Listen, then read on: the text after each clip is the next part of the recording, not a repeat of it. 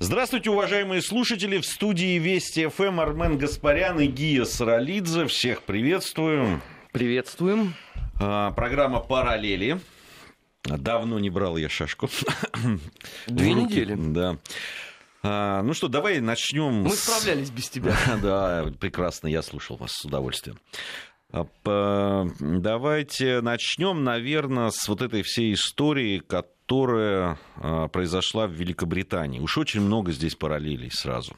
Я по поводу экс-полковника ГРУ Сергея Скрипаля, а, ну, напомню, что э, Скрипаль и его 33-летняя дочь 4 марта подверглись ну, судя по всему, воздействию какого-то неизвестного пока нервно-паралитического вещества.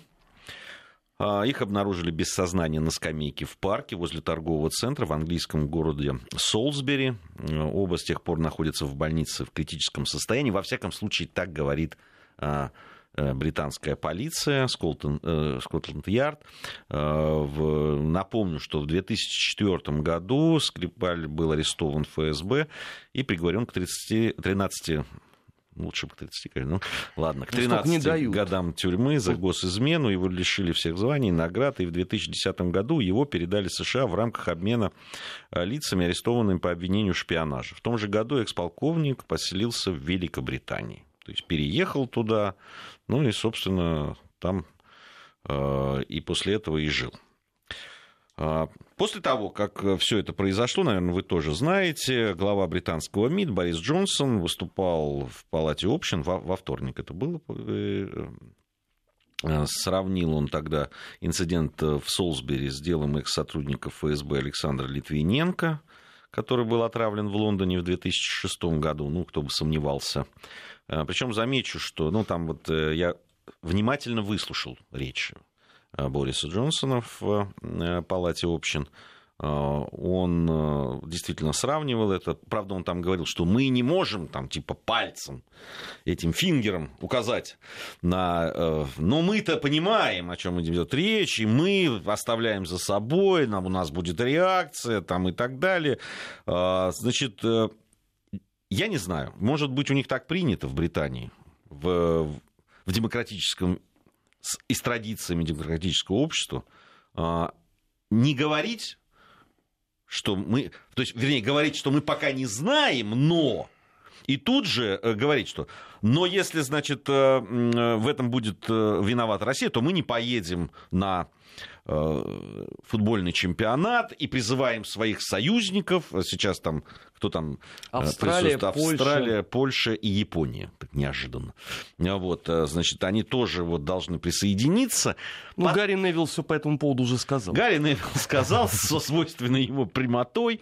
Кстати, об этом многие я почитал э, в Твиттере, там футбольные такие странички, там, в общем, люди высказываются по поводу Бориса Джонсона. Но надо сказать, что Министерство иностранных дел Великобритании очень быстро поправило своего главу Видимо, у них так принято. Значит, э, глава МИД сначала сморозит какую-нибудь глупость, а потом его аппарат его как-то там э, спасает. Так вот, э, э, они заявили о том, что имеется в виду, что не поедут там политики, там, да, там какие-то общественные деятели и так далее. То есть наша надежда, чтобы поменять англичан на итальянцев или на чилийцев, к сожалению... Или на голландцев. Или на голландцев, да даже на ирландцев. Да, симпатичная э, ирландская сборная. Почему бы нет? Тем более, что, в общем, путь сборной Англии мы уже представляем со скрипом выход в одну восьмую бесславный ну, вылет. Они, они это всегда а, демонстрируют а, уверенно. Они демонстрируют, но они сейчас надеялись, они говорили, что вот, может быть. И, и, и там, кстати, очень люди, которые уже купили билеты, там, их таких же много на самом деле.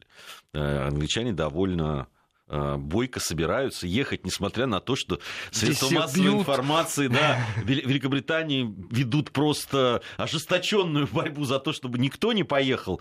Но довольно бойко, насколько я понимаю, там свои квоты они выкупают, эти, э, которые э, участникам команд участниц э, чемпионата мира предоставляется. Э, насколько я знаю, там практически уже не осталось э, билетов. Вот, тем более, что без виз можно ехать. Но пугают страшно. И, и бить их будут здесь страшные русские фанаты. И оскорблять всячески их будут э, э, расисты э, безобразные. И, и, Но у нас, как известно, нету других. Каждый наш болельщик, он расист. Это да. А как же? Мы же никого не любим. Не, ну, да. ну вообще, конечно, в, в, этой, в этой истории прекрасно все. От отсылов э, в сторону Литвиненко, а, при этом тактично забывается, что же там произошло-то все-таки с Борисом Абрамовичем Березовским. А, чьим человеком и был-то, как известно, Слушай, господин это... Литвиненко. Да, это... А, а, я, я, ты знаешь, там же параллелей-то много. Господа, британцы. А что у вас там происходит вот с этими всеми ребятами? Нет, а нельзя ли вопрос сразу иначе поставить? Скажите, ну вот э, на территории Великобритании скрываются два откровенных врага русской государственности, которым перегрызть кадык мечтает каждый третий, наверное, гражданин России. Я имею в виду Владимира Богдановича Резуна и небезызвестного Гордиевского. Но обращаем внимание, что ни с тем, ни с другим ничего не происходит, хотя они катаются по миру с гастролями. А вот эти два удивительных персонажа, которые не интересовали никого, это вот обязательно тайная спецоперация ты, России. Я, ты знаешь, вот у меня всегда возникает вопрос. Ну, э, ведь э, во всем мире э, есть поклонники детективного жанра. Да, и все знают, что... И вообще, когда что-то происходит, да, задаются вопросом, кому это выгодно и для чего это нужно. Даже вот в том интервью, которое президент давал, он несколько раз спрашивал, а зачем нам это нужно? А, собственно, какая цель-то была? Да, там, вмешиваться в ваши выборы, например. Ну, цель какая-то же должна быть. Ну, вот я хочу, своих кандидатов. Да, я хочу спросить, вот когда начинают говорить, да, там и об Березовском, и о Патаркацишвили, который... А, вот да, Бадри еще мы забыли, да. да. Там, а, Патаркацишвили, да там много, да, вот и, и, пожалуйста, Скрипаль. Ну, если этот Сергей Скрипаль так Подожди, был... еще Каха Бендукидзе, там богатый-то выбор ну, наберется. Бендукидзе все-таки, да, ну, он, он, он в Грузии жил, э, вот, и, и по его поводу как-то не, не очень много говорили, что там что-то все-таки там... Не, ну как, была... наши либералы сказали, что это устранение. Слушай, вот это, мы, мы о них еще поговорим с тобой. Но вот я все время... Ну, а для чего тогда того же вот этого Сергея Скрипаля нужно было отпускать тогда и менять на кого-то? Но ну, если ну, он меняли так, его, как ты помнишь, был... на это самое, на наших э, нелегалов в Соединенных Штатах, не, а меняли. Чепман и других. А, ну, а, а зачем тогда менять? Ну, если он мог, может принести столько а, негативного, и столько там чего-то выдать и так далее, зачем его отпускать? Нет, ну, уже... Чтобы потом носиться за ним по Британии и перед самым чемпионатом мира в разгар санкций и так далее какую-то устраивать тайную операцию? Нет, ну, во-первых, он уже все, что Для можно, этого... сделал. Уже все, кого он знал, он уже сдал. Новых э, там имен нету. Это первое. И второе, это гораздо более важно. Ну, послушайте, по сравнению с тем, что творится, например, в, в эфире CNN, откровение Скрипаля вот этого, это детский лепет уже, ну правда. Все, что можно, уже на нас вылили. Что принципиально нового мог сказать этот человек? Это раз. Второе, если мы возвращаемся к тому же Борису Березовскому. Почему нужно было ждать, пока Борис Абрамович спустит все свои накопления, там, на судебные тяжбы там, и прочую всякую фигню, напишет письмо о том, что хотелось бы вернуться там, и так далее, покаянное. И сразу после этого... И сразу после этого, да, учудить какую-то тайную операцию. А зачем, с позволения сказать, нужен был, нужна была смерть Бадри Патаркацишвили Кремлю? Я напомню, к этому моменту Бадри Патаркацишвили был главным врагом Михаила Саакашвили который, собственно, его и выжил из Грузии. Пришлось бежать. И разгромил принадлежащий ему медиахолдинг там. И отняли все, что было, все активы которые были в Грузии. Ну, знаешь, как говорил Остап Бендер, об этом не рекомендуется говорить вслух. Ну, вот, я просто вот, э, когда говорю, вот Бадри Патрикацишвили. Вот он был другом э, Бориса Абрамовича Березовского и так далее. Ну, друзья, в этом, в этом мире друзья относительные все, но даже если так. Но прежде всего он был врагом нашего врага, понимаешь? Кстати, уезжая, и я это слышал и видел, вот Бадри э, Патрикашвили, как тебя сейчас. который сказал тогда в Грузии о том, что я потрачу все до последнего цента своего состояния на борьбу с этим негодяем, имея в виду Михаила Николозовича. Ныне проживающего в Голландии. Да. И, и после того, как Бадри Патракасишвили умирает в Англии, в, недалеко от Лондона, если я не ошибаюсь, вдруг начинают говорить, и сейчас, кстати, опять это все, в парламенте же опять предлагают расследовать смерть, в том числе Бадри Патракасишвили, потому что он был связан там, с Борисом Березовским, а с ним был связан Литвиненко и так далее.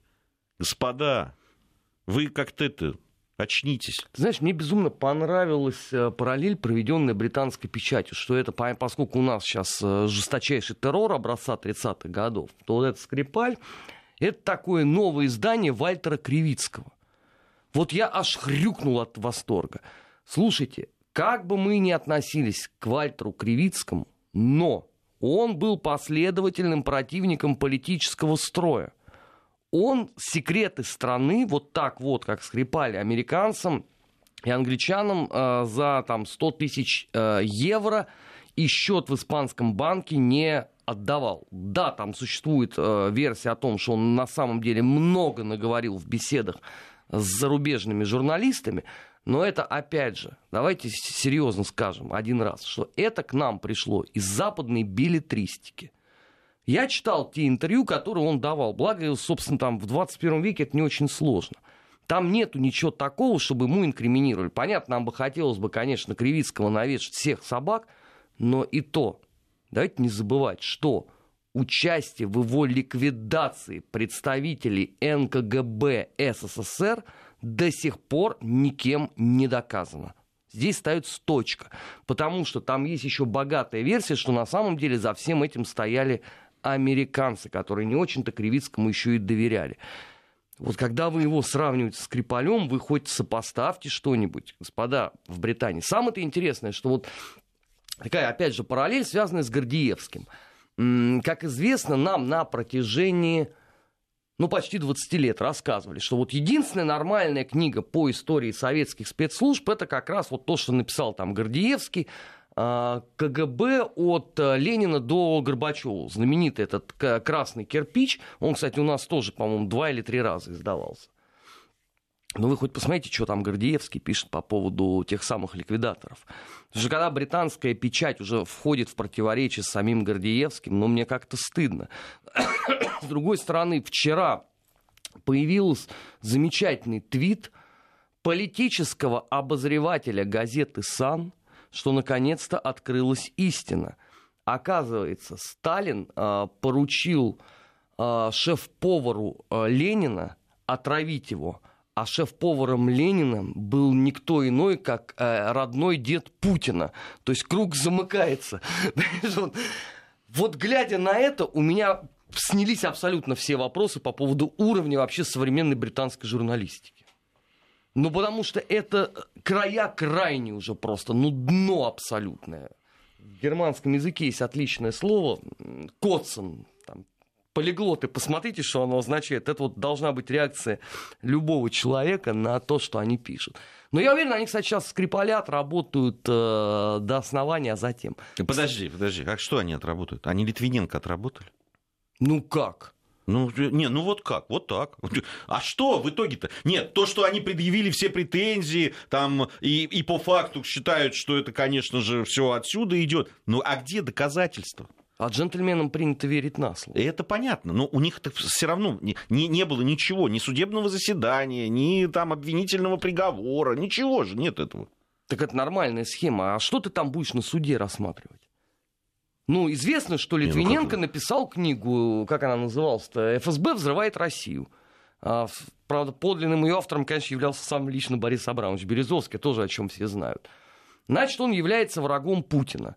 Значит, Путин кровно заинтересован в том, чтобы убить Литвиненко. Все, что тебе еще надо? Такая же схема у тебя будет по поводу Скрипаля. А то, что там, ну, Борис Джонсон накосячил, ну, ничего страшного. Его всегда можно поправить. Ну, он же вот сказал, давайте бойкотировать чемпионат мира. Ну, это же автоматически означает, что ты следующий мундиаль пропускаешь.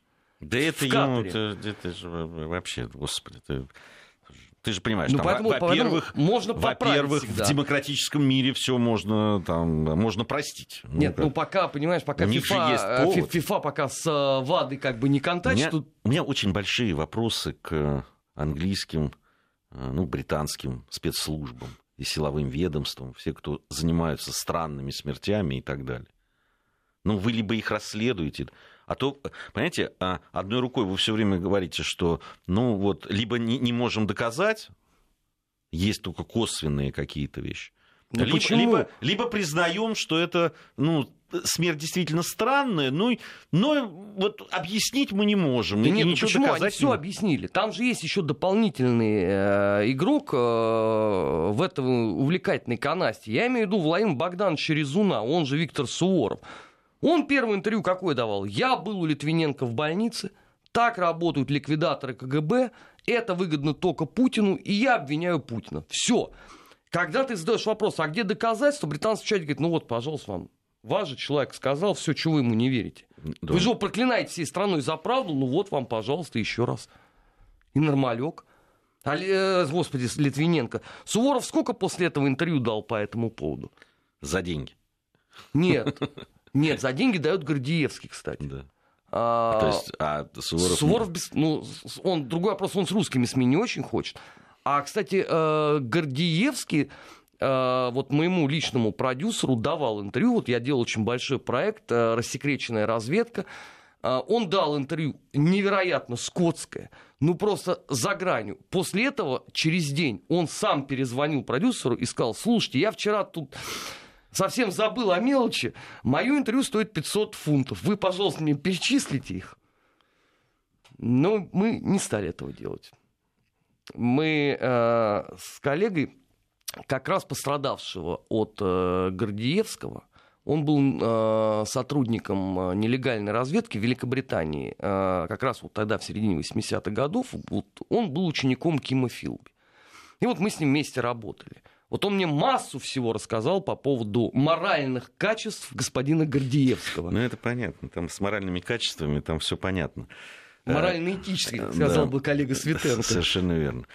А а вот по поводу все-таки работы вот этих спецслужб, это удивительно. Мы, мы предъявляем часто претензии, да, вот по поводу там, особенно то, что происходило там, в 90-х годах, в начале 2000-х, а, да, смерти известных и телевизионных э, наших коллег, э, и политических деятелей, государственных деятелей и так далее. Но вы посмотрите, только вот связанный с этим делом, то сейчас, тот список, который сейчас парламентарий, странных смертей, которые не, не до конца расследованы, или, ну так кажется, во всяком случае, не мне, а э, парламентариям э, британским. Значит, они требуют сейчас расследовать смерть эксперта по радиации Мэтью Панчера в 2016 году. Его тоже мы. Ну, они требуют. Понятно. Ну, то есть они не могут а, ответить. Британского бизнесмена Скотта Янга и его деловых партнеров, там нескольких, российского бизнесмена Бориса Березовского, бизнесмена Александра Перепеличного, специалиста из Британского центра правительственной связи Гаррета Уильямса, Бадри Патракацишвили, э, А смерть от Юрия деменции Голубева. гитариста и Сидиси э, Малкома Янга мы не должны на себя взять? Ну, Понимаешь? Я, я- я еще Вдруг не- это я- тоже мы? Я еще не весь список огласил, понимаешь? И это все смерти, которые они странные и, ни- и ничем не объяснимы. Ребят, вы там вообще что делаете? Вы вообще там работаете или нет? Я уже не говорю там про эти все смерти странные, да, вокруг э, там дела э, иракского, когда погибали журналисты, которые расследовали там, и так далее потом, там, постфактум, когда поднимается волна, там, как, кто-то уходит в отставку, там еще что-то происходит. Только ничего, никаких ответов на те вопросы, которые возникают, они и так и не даются. Нет, ну хорошо, а ради чего мы всех этих э, людей ликвидировали? Вот они какую-то серьезную опасность себе представляют. ну, этот вопрос мы задали. Тут уже, да, уж если мы про главных, видимо, фигурантов, от которых они э, отходят там э, Березовский и Патракацишвили. Другое дело, что куда потом... Вот, там же всегда возникает вопрос, куда деньги-то девались? Нет, а почему только в Англии? И вот, и вот этот вопрос-то как раз больше всего. Нет, ну, у нас есть противники, вон там целая Польша, а, братушки. Кстати, они обиделись. Мне вчера несколько человек из Болгарии написало, что вы были неоправданно риски, так же, как и ваш патриарх. Поставили мне Ну, на вид. Ну, простите. Чего уж там. Мы Ну, в общем, продолжим. платите каяться традиционно. Нет, ну вот правда. Почему вс- все вот э, эти смерти э, только вот в Британии, а все остальные критики России?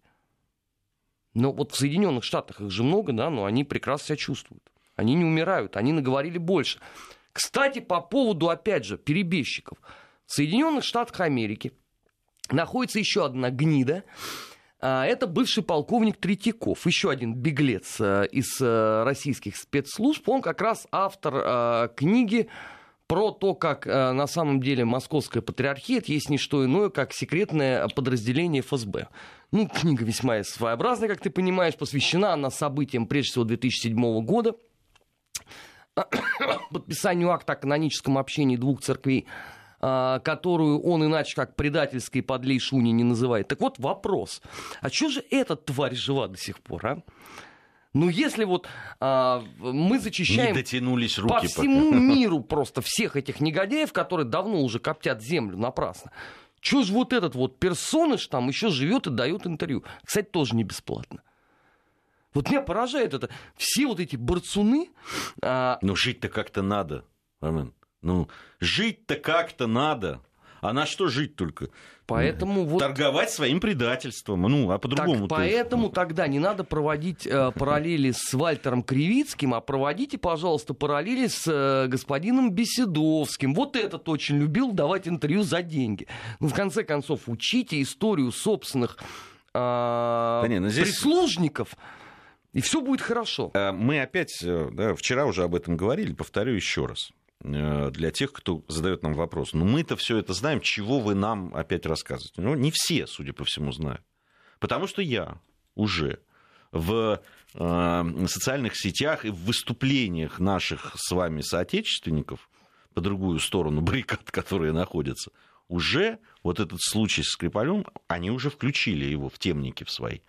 Все, да? Они, да, да, они уже говорят, что вот, а, где страна, где разма- которая размахивает, значит, этой ядерной дубиной, э, да, и дальше, далее по тексту, нарушает д-д-д-д-д, д-д, и травит э, тех, кто, значит, их обличает. Слушайте, а можно я совсем простой вопрос задам? А зачем такая сложность? Это Ну, убить Скрипаля, это же не, ничего сложного нет. Ну, стреляй на выходе из Нет, дома. Зачем? Объясни. За- Взрывай там. Зачем его отпускать отсюда, чтобы потом бегать за ним по этому э, э, по, по всей Великобритании там, и так далее. Зачем? Нет, а главное, как вовремя э, он э, чего-то такое э, съел или выпил, аккуратно Да. перед финишной прямой российских выборов. так? Вот именно сейчас. как- Вот сейчас, когда э, всех собак спустили, вот сейчас нужно было это.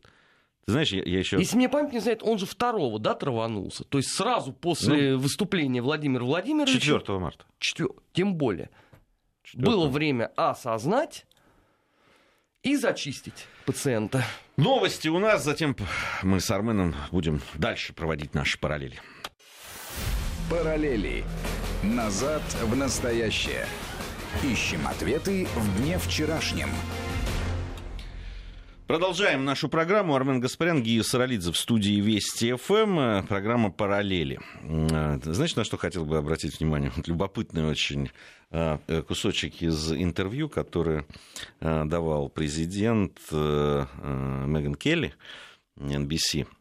Э, На него не так обращают внимание, а вот, э, на мой взгляд, я- просто хотел бы да, отсюда, от, э, собственно, даже не столько от слов президента, сколько от того вопроса, который был задан, это его формулировка. Позволю себе процитировать довольно большой, вопрос довольно длинный. А, Меган Келли, когда вот говорили о кибервойне там, и так далее, вот во всех этих делах, значит, говорит, по крайней мере, одно свидетельство есть. Андрей Круцких, это советник Кремля по вопросам киберпространства, на самом деле он специальный представитель президента по вопросам международного сотрудничества в области информационной безопасности. Так вот, когда в феврале 2016 года он выступал на форуме по интернациональной безопасности, он, я цитирую, говорит э, Меган Келли, сказал, я предупреждаю вас, мы сейчас находимся на пороге того момента, когда мы будем на равных говорить с американцами в информационном пространстве. Что он имел в виду, задается вопросом Келли. Потому что это звучит как угроза. Прямо перед тем, как были взломаны выборы. То есть я еще раз обращаю внимание, что в сло... какие слова произносит Андрей Крутских. Мы сейчас находимся на пороге того момента, когда мы будем на равных говорить с американцами. То есть заявление российского там деятеля о том, что мы будем на равных с вами говорить, звучит для Меган Келли как угроза. На что президент очень хорошо отреагировал. Мне кажется, иногда, что вы шутите, сказал э, Путин. Ты понимаешь?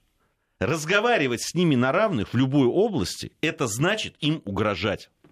Вот. Ну, правильно.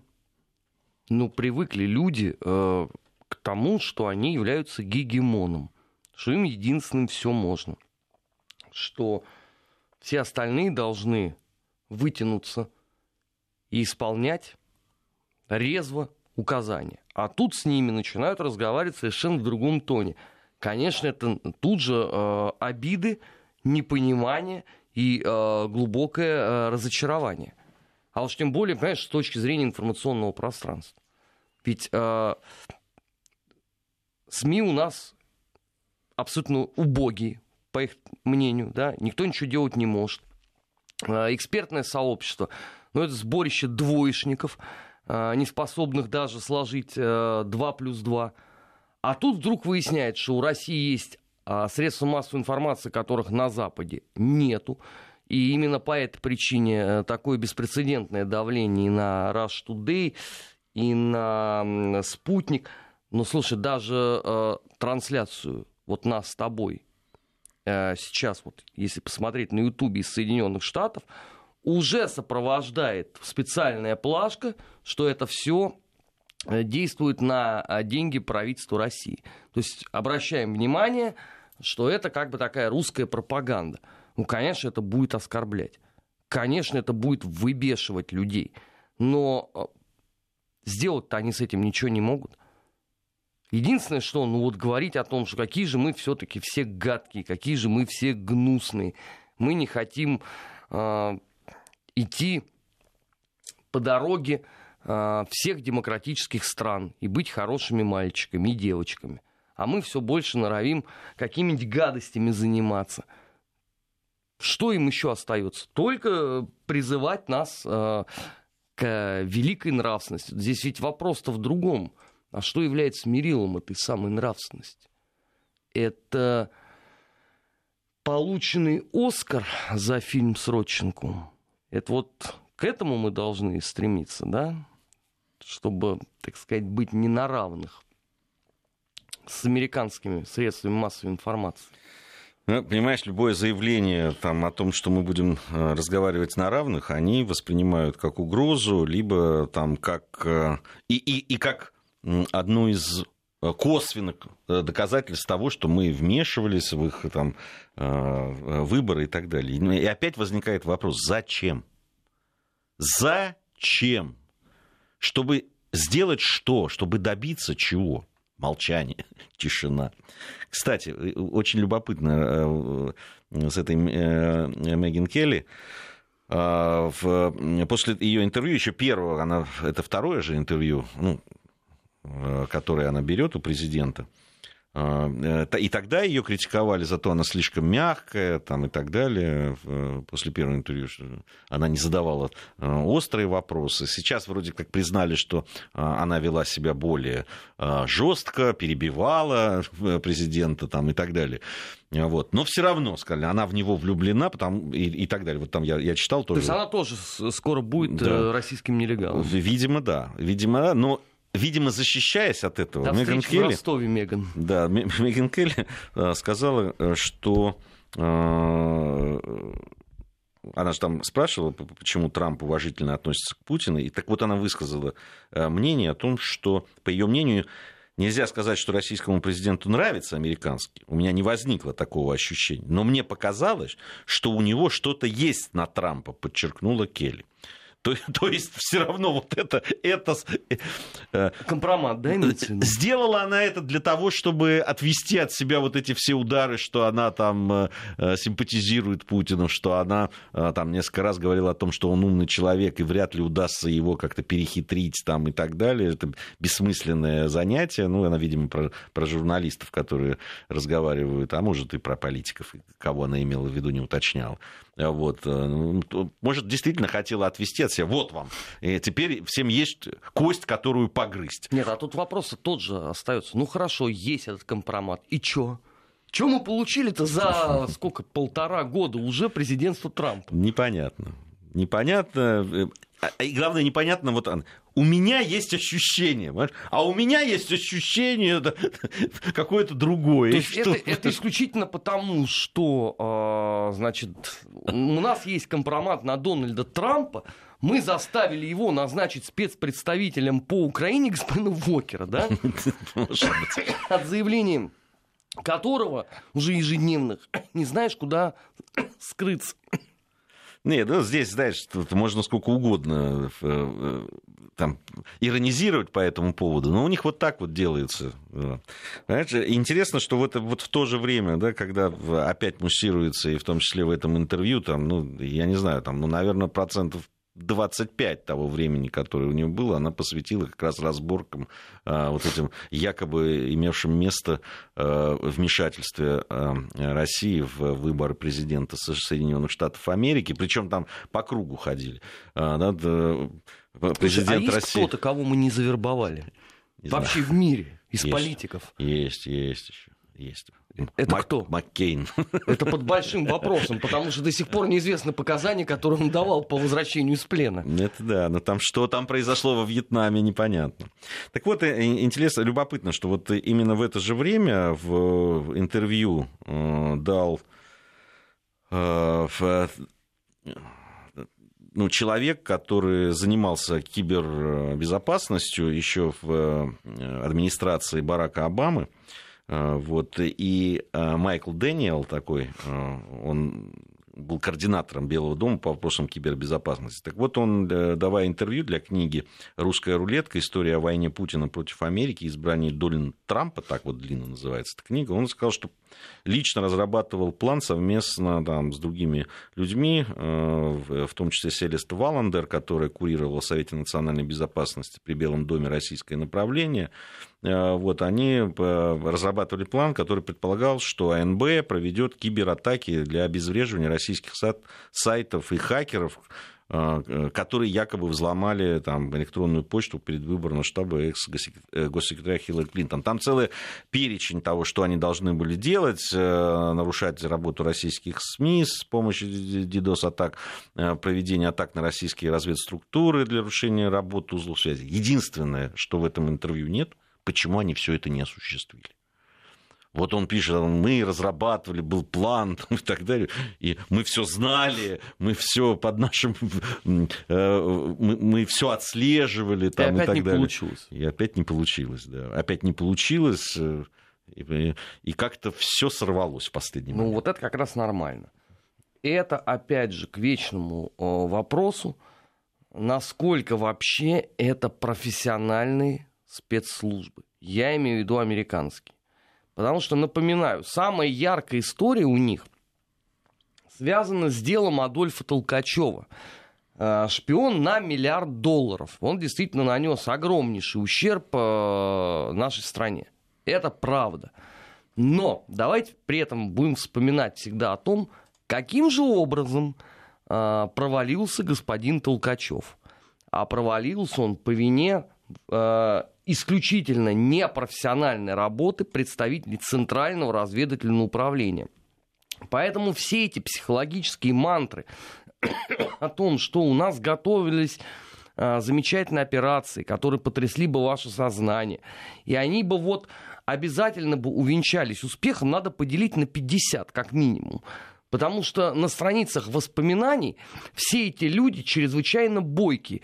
Я еще могу напомнить, э, условно, воспоминания деятелей 90-х годов, которые говорили о том, что ну уже вот после тех вот перемен, которые произошли э, на руинах э, империи зла, Россия никогда не станет конкурентом Соединенным Штатам Америки. Подобной макулатуры, между прочим, было выпущено великое множество. Что-то сейчас ее авторов не видно и не слышно. А могли бы, между прочим, что-нибудь сказать? Ну, Строуп Телбот, например. У нас сейчас информация о погоде и региональные новости. Затем мы с Арменом вернемся и продолжим нашу программу. Параллели. Назад в настоящее. Ищем ответы в дне вчерашнем.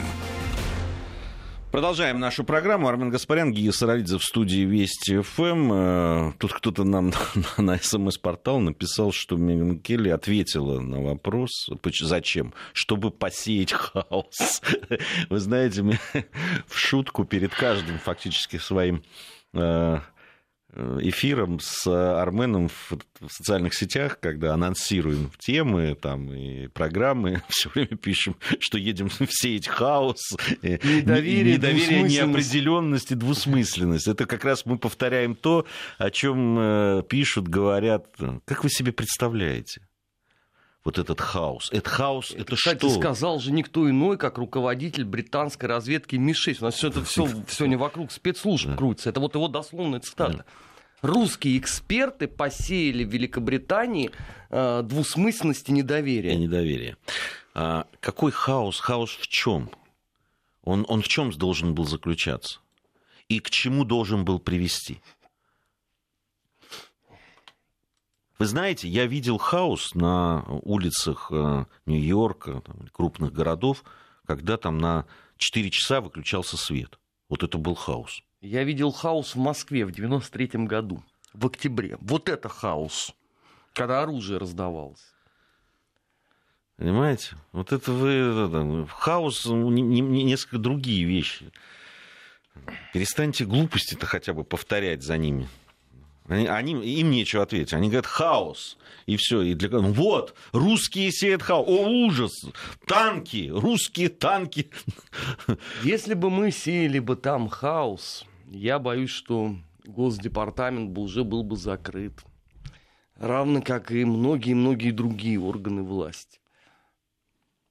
Потому что с нами же, как известно, всегда по одному и тому же сценарию происходит – мы, если всю посуду не побьем, то, конечно, дверь вынесем из этой квартиры. Но так тоже можно говорить о том, что мы сеем хаос. Главное, что ответить на это невозможно. Что бы ты ни сказал, восприниматься оно не будет. Это вот как любил э, говорить старина Карлсон, э, перестали вы пить коньяк по утрам, да или нет? Какой бы вариант ты ни выбрал, все равно это плохо. Да-да-да. Ну что, двинемся дальше. А, вчера мы немного говорили об этом, а, а, об одном из моих наблюдений, но хотелось бы, может, чуть побольше, именно в программе «Параллели». Я вот вчера сказал о том, что меня поразила реакция на разработку нового российского оружия и вот на все эти новости, разговоры и так далее. А, вообще, если честно, очень остроумно наш друг и коллега Владимир Соловьев по этому поводу прошелся. Отрицание, гнев, торг, депрессия, принятие. А, да, вот эти пять э, состояний человека, которого э, что-то потрясло очень сильно. Там, болезнь близкого человека или еще что-то. Да, вот именно такую психологическую цепочку э, вывели ученые. Да, вот действительно, ты знаешь, ну правда, ну ведь правда да похоже. Нет, ну, до, до сих пор наши либеральные граждане пишут, что это мультик, снятый на Мосфильме. Ничего такого быть не может, потому что если бы у вас это было, что вы это не применили против Украины? Вообще вот сама по себе эта аргументация, она замечательна. То есть если у тебя есть, применяй. Вот как у Соединенных Штатов было, они применили же. Чтобы показать. Да, да. в Хиросиме и Нагасаки.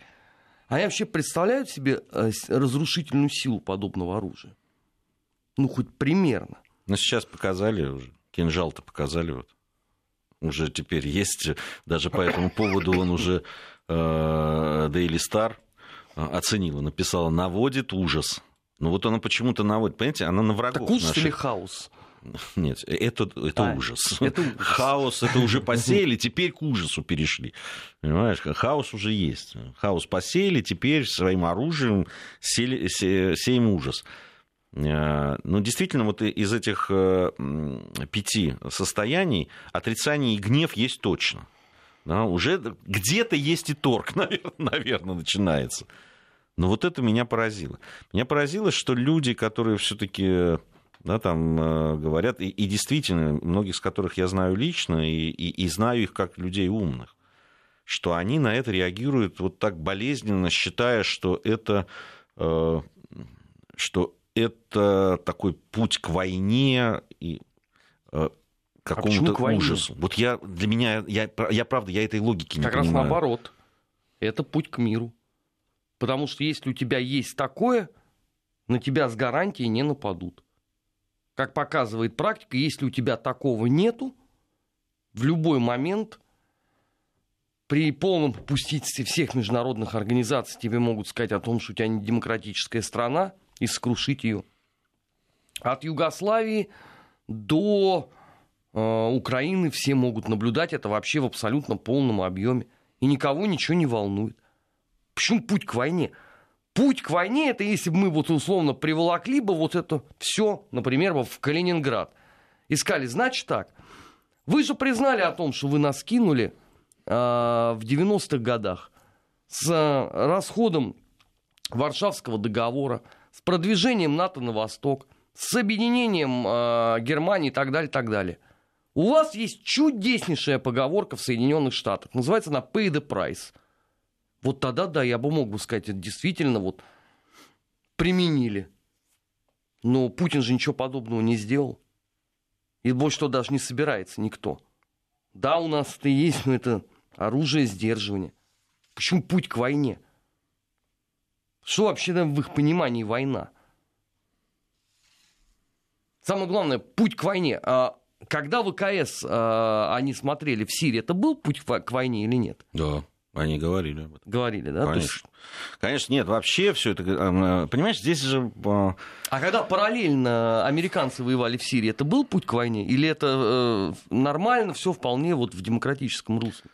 Ты понимаешь, я, э, к сожалению, на своем веку уже повидал войны. Локальные войны, то, что называется, да, такие региональные конфликты, национальные конфликты.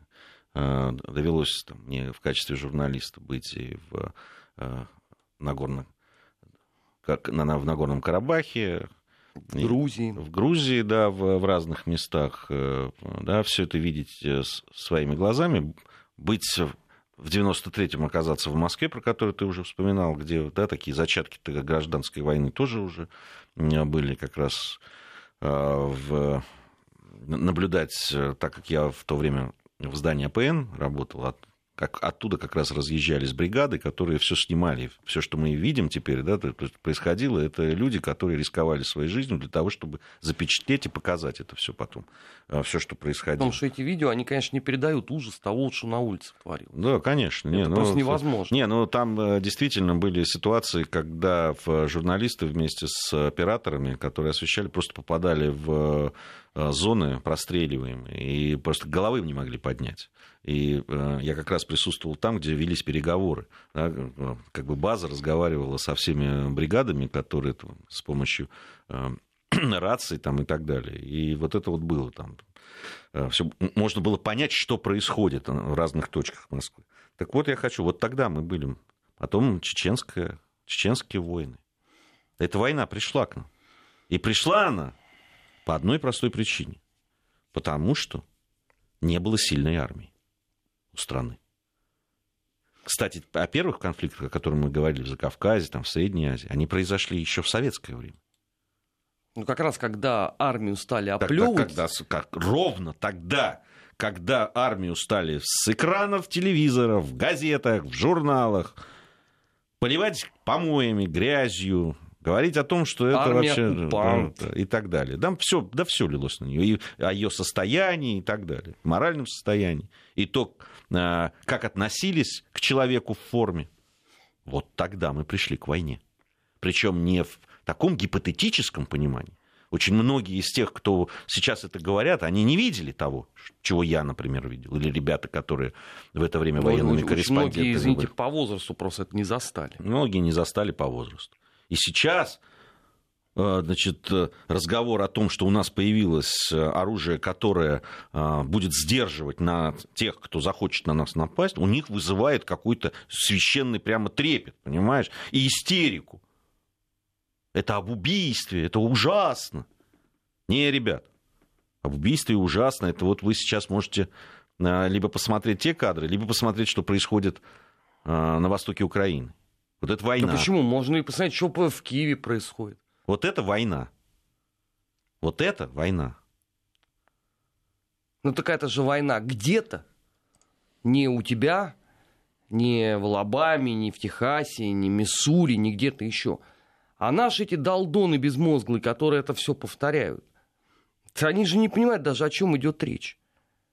Все вот эти вот э, крики по поводу того, что армия кому-то угрожает, ну, это вообще замечательно. Абсолютно, со всех точек зрения. Ну, хотя бы начать с того, что люди, в принципе, не знают историю страны. У нас, ну, так исторически получилось, у нас государство развивается только тогда, когда у нас есть стабильные и сильные вооруженные силы. Все, как только у нас они пропадают куда-то, у нас начинается гигантский спад, который идет потом десятилетиями в лучшем случае. То, что у нас сейчас есть, это огромное спасибо Министерству обороны. У нас просто многие наши коллеги по Вести ФМ, а, благодаря там Андрею Михайловичу Ильницкому, читают лекции в академиях. Мы видели просто нынешних офицеров. Да, и то, как они себя чувствуют. У нас сейчас новости. После новостей недельный отчет.